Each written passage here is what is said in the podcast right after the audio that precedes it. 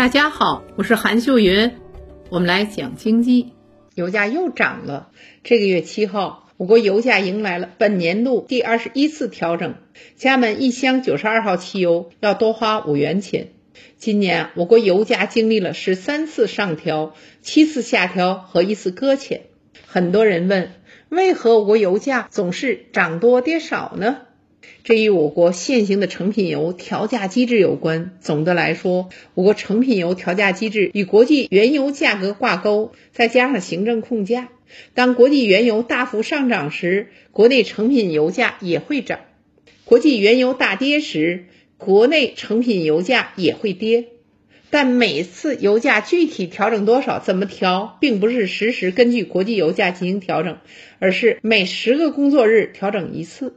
如果这十天内国际原油价格跌得多、涨得少，政府就会下调油价；如果涨得多、跌得少，就会上调油价。如果十天内涨跌相平，或者浮动程度很小，就会抽现油价保持不变，这就是搁浅。因为调整周期比较长，要看十天内原油价格的整体浮动，所以国内成品油价格相比原油存在一定的滞后性。这也就能解释为何有时候国际原油价格跌了，但过几天成品油价格没有变，甚至还上涨了的现象。还有一个原因就是，我国油价设置有上下限，当原油价格高于一百三十美元一桶时，国内成品油价格才会选择不调或者少调。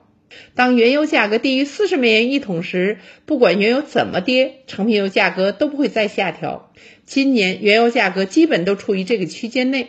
我国的成品油价格也是随国际原油波动。如果将四十美元下限调高，一百三十美元上限调低，那国内油价自然不会涨到太高的价格，老百姓也能买上更便宜的燃油了。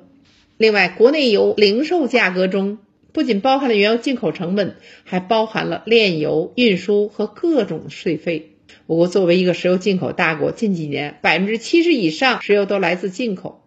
税费在汽油加工占比超过了百分之四十八。相比之下呢，美国这种石油出口国，税费占比不超过零售价的百分之二十。日韩和我国一样，都是大量进口国，税费占比分别是百分之四十二和百分之五十二。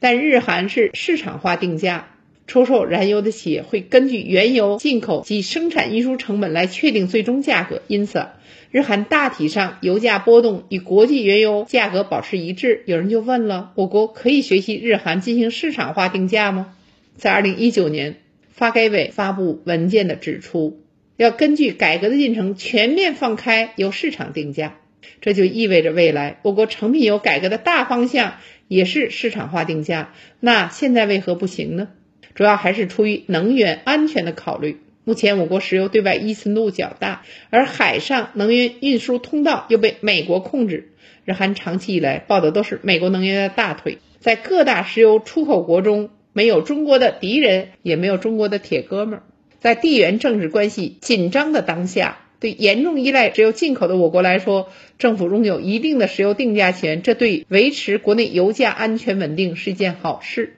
但随着我国能源进口分布国家更广泛，海上、陆上能源运输更有保障，自身炼油技术逐渐提高的情况下，以及新能源汽车越来越普及时，我国成品油的市场化定价就会全面放开了。